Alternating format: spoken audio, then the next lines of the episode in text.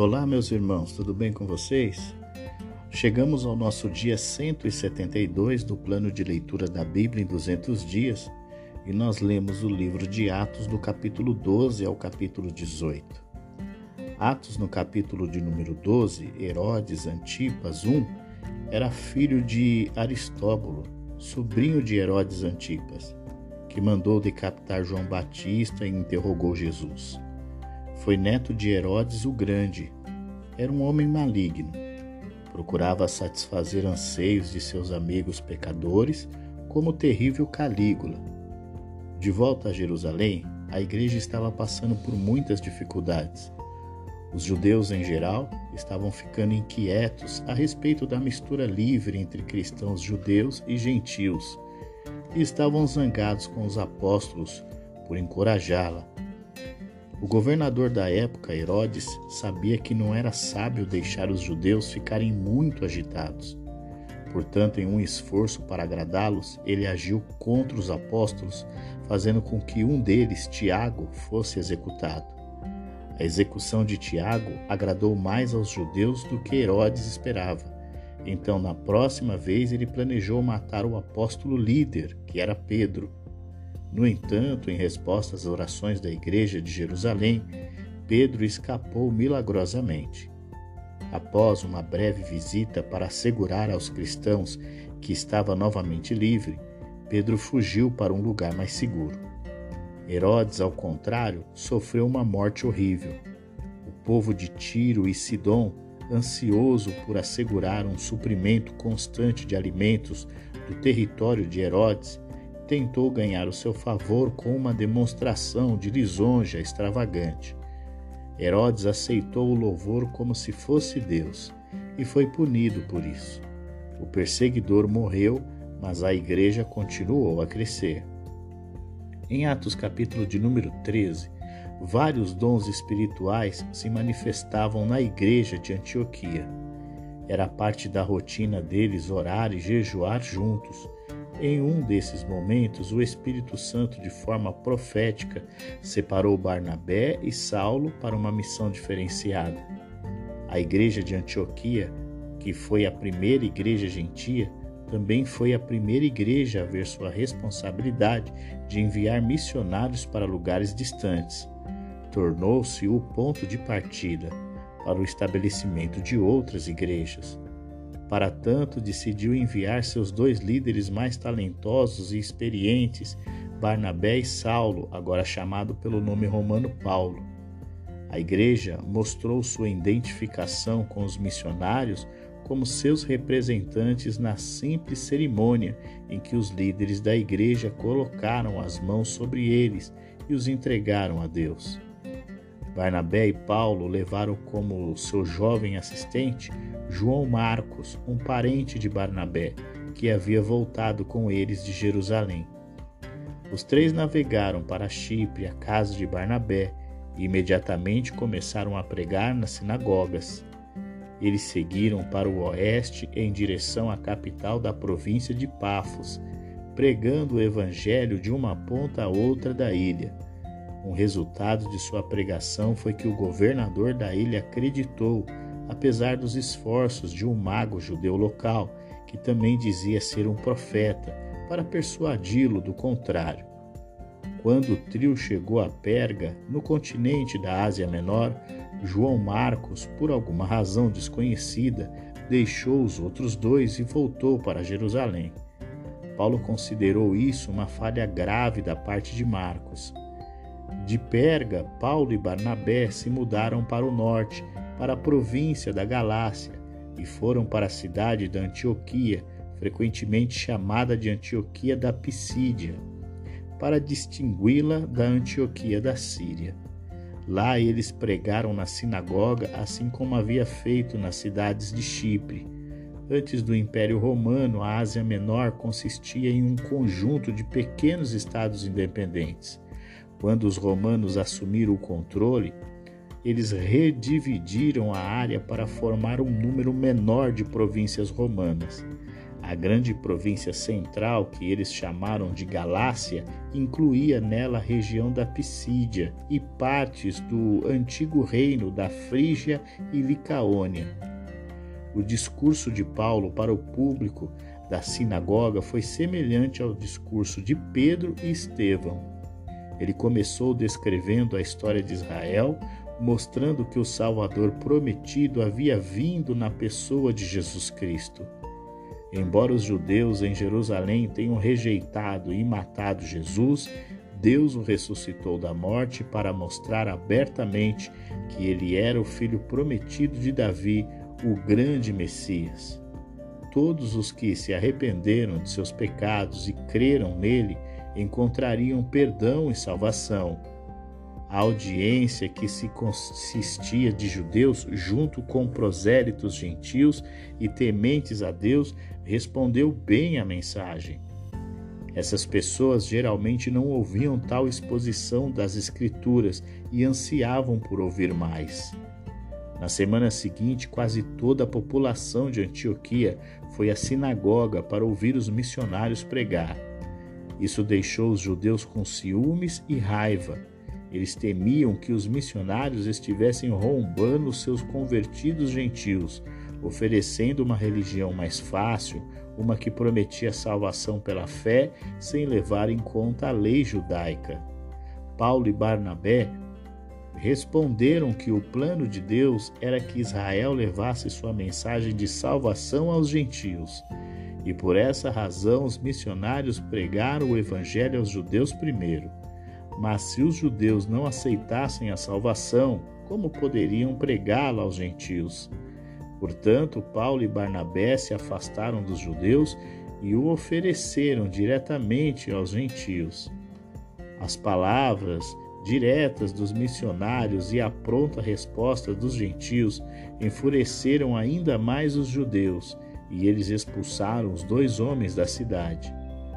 Mesmo assim, os convertidos, sendo verdadeiros discípulos, não apenas permaneceram firmes ao lado de Deus depois que os missionários partiram, mas espalharam o evangelho por toda a região. Em Atos capítulo de número 14, Continuando a viagem, Paulo e Barnabé vão até Icônio e ali entram em uma sinagoga judaica.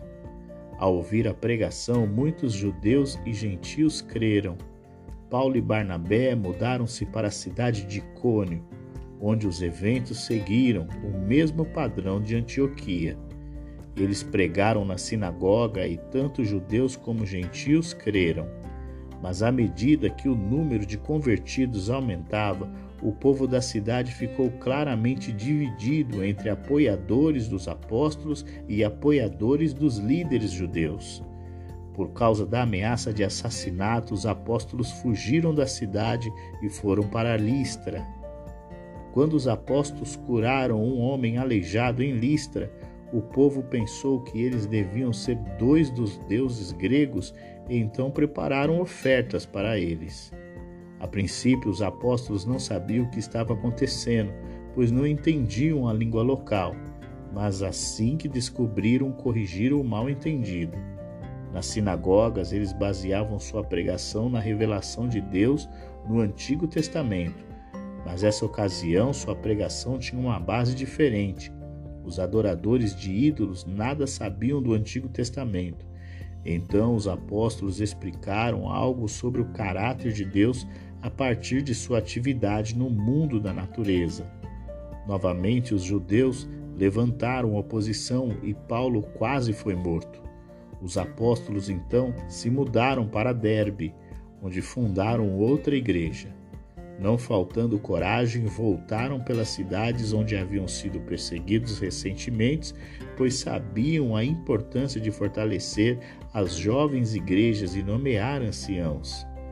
Os apóstolos deram a esses novos convertidos uma base sólida de ensino e eles confiaram em Deus para sustentá-los e guiá-los. Depois de um curto período em Perga, que eles perderam na jornada de ida, os dois apóstolos voltaram para a igreja que os havia enviado.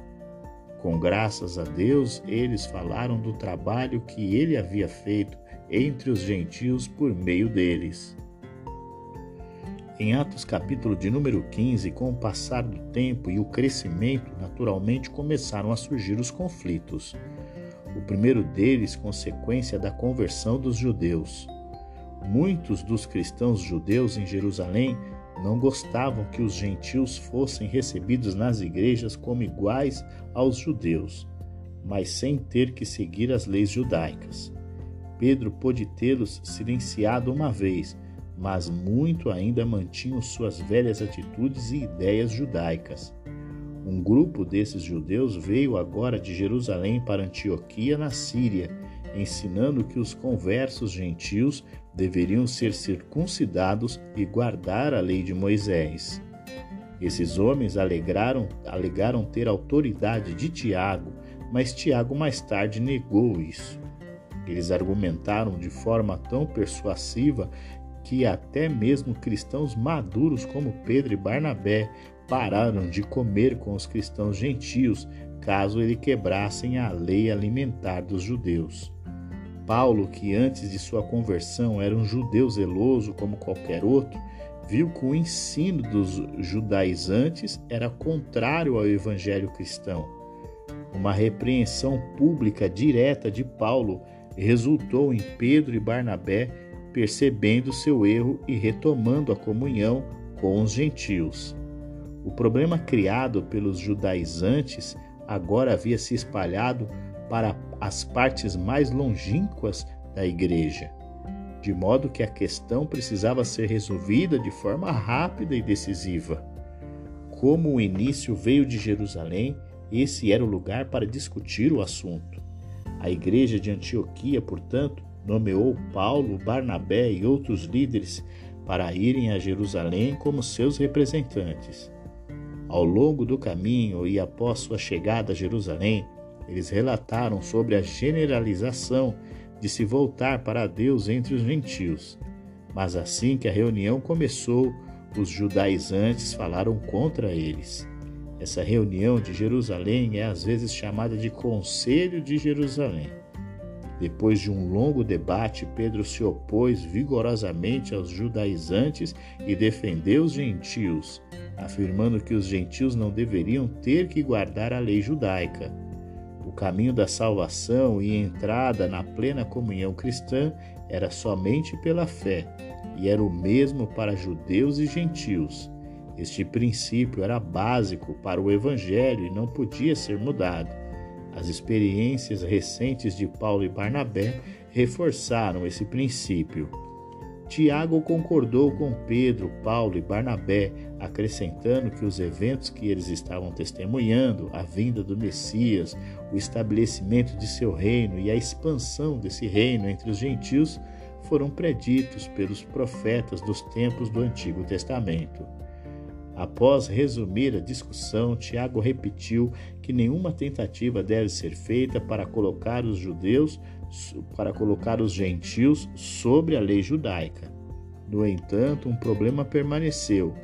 As atitudes judaicas em relação às questões sociais foram moldadas por séculos de submissão à lei de Moisés ao passo que os gentios não tinham essa lei e, como resultado, seus padrões morais eram mais baixos. Os judeus consideravam muitas práticas gentias impróprias, como comer qualquer tipo de comida, independentemente de como ela foi morta ou se foi oferecida a ídolos.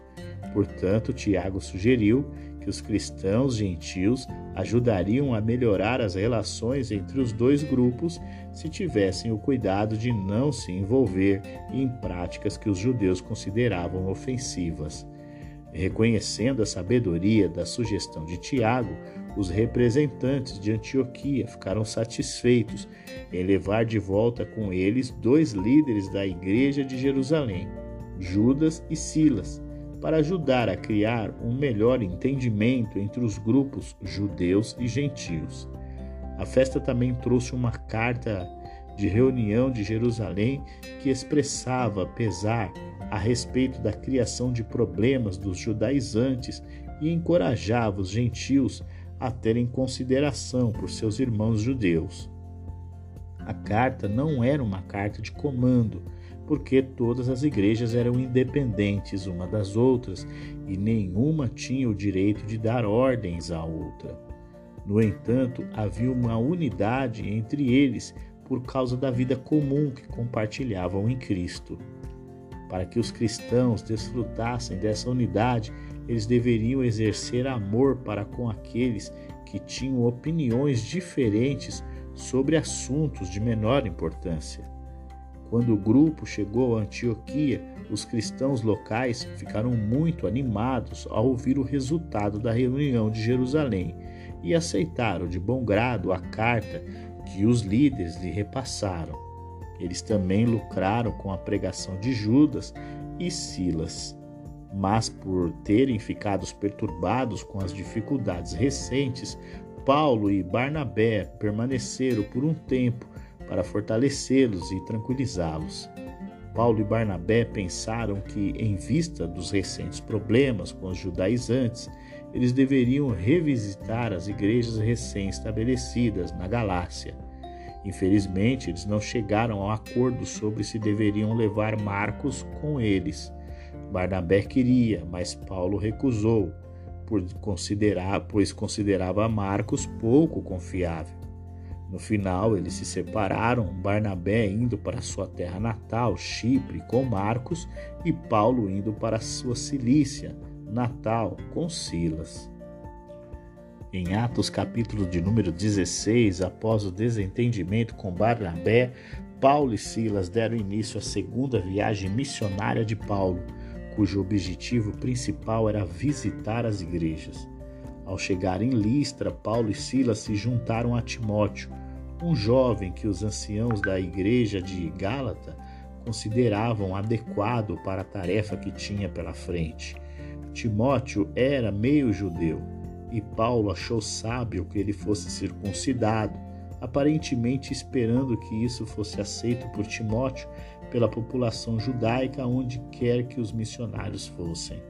A circuncisão de Timóteo foi para fins práticos, não religiosos, de acordo com o princípio de Paulo de que enquanto trabalhasse com os judeus, ele viveria como os judeus para que pudesse ganhá-los para Cristo. Ao passarem pelas cidades da Galácia, os missionários entregaram cópias da Carta de Jerusalém às igrejas. Esta carta acrescentou mais peso ao que Paulo havia dito a eles em sua própria carta recente. Saindo da Galácia, eles entraram na província da Ásia, mas Deus não permitiu que pregassem lá. Eles se dirigiram para o norte em direção à província de Bitina, mas novamente Deus os impediu de realizar seus planos. Então eles rumaram para o oeste, cruzando a região de Mísia até a cidade de Troade, de onde se prepararam para navegar para a Europa. Seu destino seria a província da Macedônia, a parte norte da atual Grécia. Essas mudanças inesperadas não, nos movimentos missionários de Paulo mostram que, embora ele conhecesse a importância de planejar o seu trabalho, ele sabia também a importância de obedecer sempre que Deus o orientasse de outra forma. Os missionários deixaram Troade com outra adição ao grupo, seguindo para Filipos. E parece que Filipos tinha poucos judeus e nenhuma sinagoga, mas um grupo de tementes a Deus se reunia para orar na margem do rio. Os missionários juntaram-se a eles e divulgaram-lhes o Evangelho de Jesus Cristo. Como resultado, um comerciante de tecidos chamado Lídia tornou-se cristã e, por meio dela, sua família também acreditou. Nem todo o interesse que os pregadores criaram em Filipos foi favorável. Os problemas começaram quando curaram uma escrava que, por causa de um espírito maligno que possuía, ganhava muito dinheiro para os seus donos, fazendo fortunas. Quando seus donos descobriram que ela não podia mais ser usada para ganhar dinheiro, eles atacaram os missionários e criaram um montim. Paulo e Silas foram presos, açoitados e jogados na prisão, sem julgamento ou interrogatório. No entanto, mesmo na prisão, Paulo e Silas encontraram a oportunidade de falar sobre Jesus Cristo. O resultado foi a conversão do carcereiro junto com sua família. Na manhã seguinte, Paulo e Silas tiveram permissão para ir em liberdade mas se recusaram para ir até que recebessem um pedido de desculpa das autoridades locais.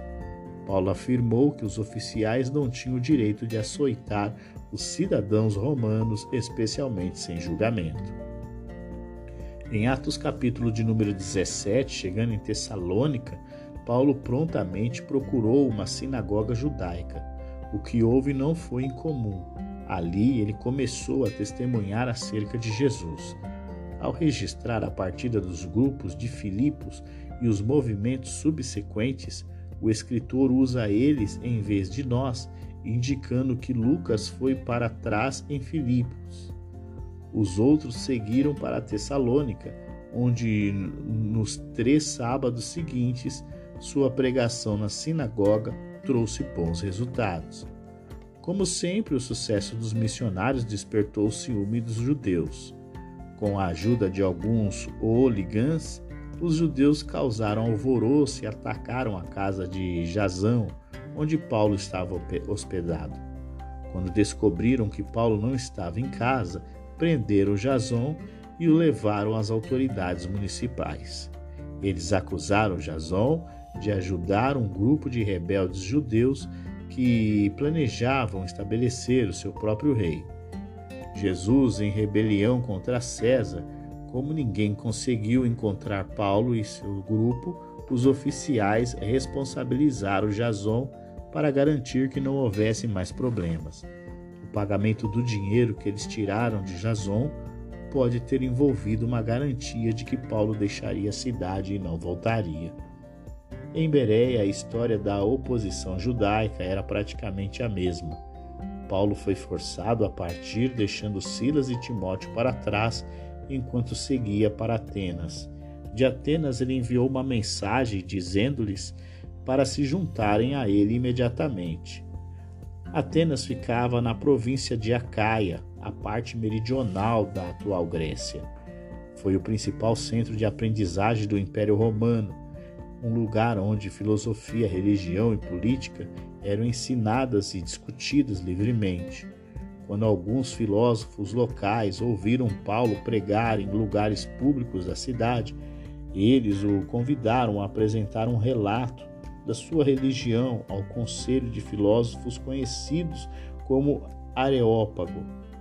Este foi um antigo conselho que exerceu controle sobre aqueles que discursavam publicamente em Atenas. Quando Paulo pregou, ele tantas vezes ligou o nome de Jesus à palavra ressurreição, que no grego é anastasis, que os filósofos pensaram que ele o estava apresentando a dois deuses, Jesus e Anástasis. O Areópago foi amplamente dividido em duas escolas de filósofos gregos, os epicureus e os estoicos. Os epicureus acredita, acreditavam que, como nada no mundo é duradouro ou estável, as pessoas não deveriam se envolver demais nos assuntos da vida. Devem buscar contentamento vivendo com calma e devem tentar evitar toda dor, desejos, sentimentos desagradáveis e medos supersticiosos. Era assim que os deuses viviam e por isso poucos se interessavam pelos assuntos humanos. Os estoicos acreditavam que tudo é determinado por uma mente ou razão universal. Portanto, as pessoas devem aceitar tudo o que encontram na vida, sem medo ou reclamação, e ajustar suas vidas para se adequar ao que a natureza determinou para elas. A autodisciplina era essencial, a razão sempre foi ter controle sobre seus sentimentos. Paulo anunciou com confiança aos membros do Areópago que lhes explicaria a natureza do Deus que eles não conheciam. Este Deus era o Criador e controlador do universo e o Senhor de toda a humanidade.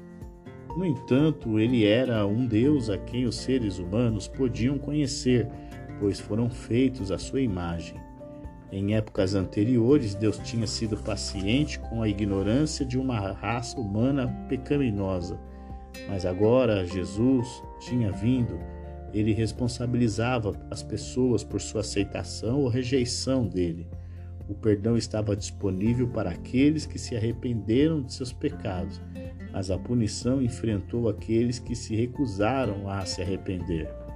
Ao ressuscitar Jesus da morte, Deus mostrou que Jesus era aquele por meio de quem ele lidaria com as pessoas, seja no perdão ou na punição. Os epicureus teriam concordado com Paulo que Deus não precisa de nada dos seres humanos. Os estoicos teriam concordado que existe um Deus supremo e que é fonte de toda a vida e que determina quando e onde os povos da terra devem viver.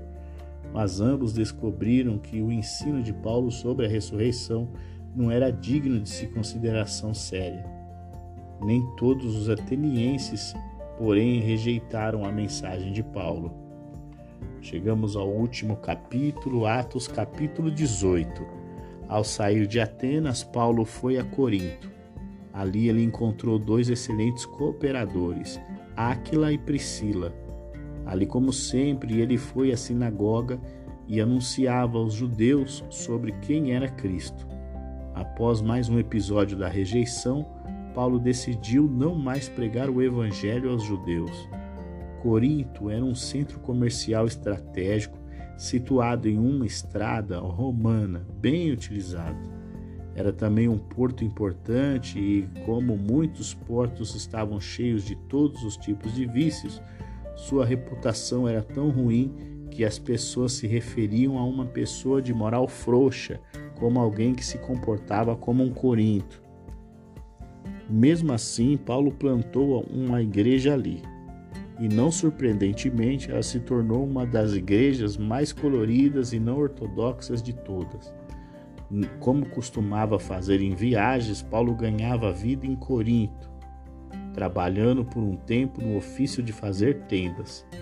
Ao fazer isso, ele conheceu um casal judeu, Áquila e Priscila, que também eram fazedores de tendas e que se tornariam seus amigos por toda a vida. Eles, junto com outros judeus, foram recentemente forçados a deixar Roma por ordem do imperador. Sem dúvida, eles foram com Paulo à sinagoga, onde ele pregou o evangelho. Enquanto isso, em Corinto, Paulo estava tendo os problemas habituais com os judeus. Eles o forçaram a sair da sinagoga, então ele foi e pregou na casa de Títios, Justus, um gentil temente a Deus que morava ao lado. O próprio Crispo, o governante da sinagoga, acreditou e possivelmente o novo governante da sinagoga, Sóstenes, mais tarde também acreditou.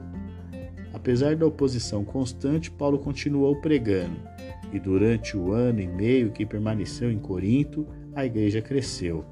Certa ocasião, quando os judeus tentaram fazer uma acusação contra Paulo, o governador recusou-se a ouvi-los. E ele considerou o partido de Paulo como um grupo dentro do judaísmo e viu a disputa como uma questão religiosa que os judeus teriam que resolver por conta própria.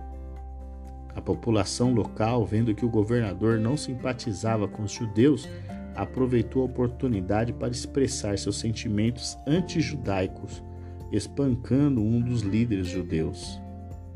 Então, Paulo se preparou para voltar para casa. Em Secreia, de onde o navio partiu, ele cumpriu um voto. Ele navegou até Éfeso, onde permaneceu por um curto período. Sua pregação despertou muito interesse e provavelmente resultou no início de uma igreja naquelas cidades. Então, deixando Áquila e Priscila em Éfeso, ele navegou para sua igreja em Antioquia, embora esperasse retornar a Éfeso em breve. Em sua terceira grande viagem para o oeste, Paulo partiu visitando as igrejas da Galácia, mais uma vez. Essa foi a quarta vez que ele visitou essas igrejas e também lhes escreveu uma carta. Nesse inteirinho, um judeu erudito chamado Apolo Vieira de Alexandria, no Egito, para Éfeso. Como muitos dos professores judeus em Alexandria, ele tinha um conhecimento detalhado das referências do Antigo Testamento ao Messias e era capaz de ensinar de maneira impressionante.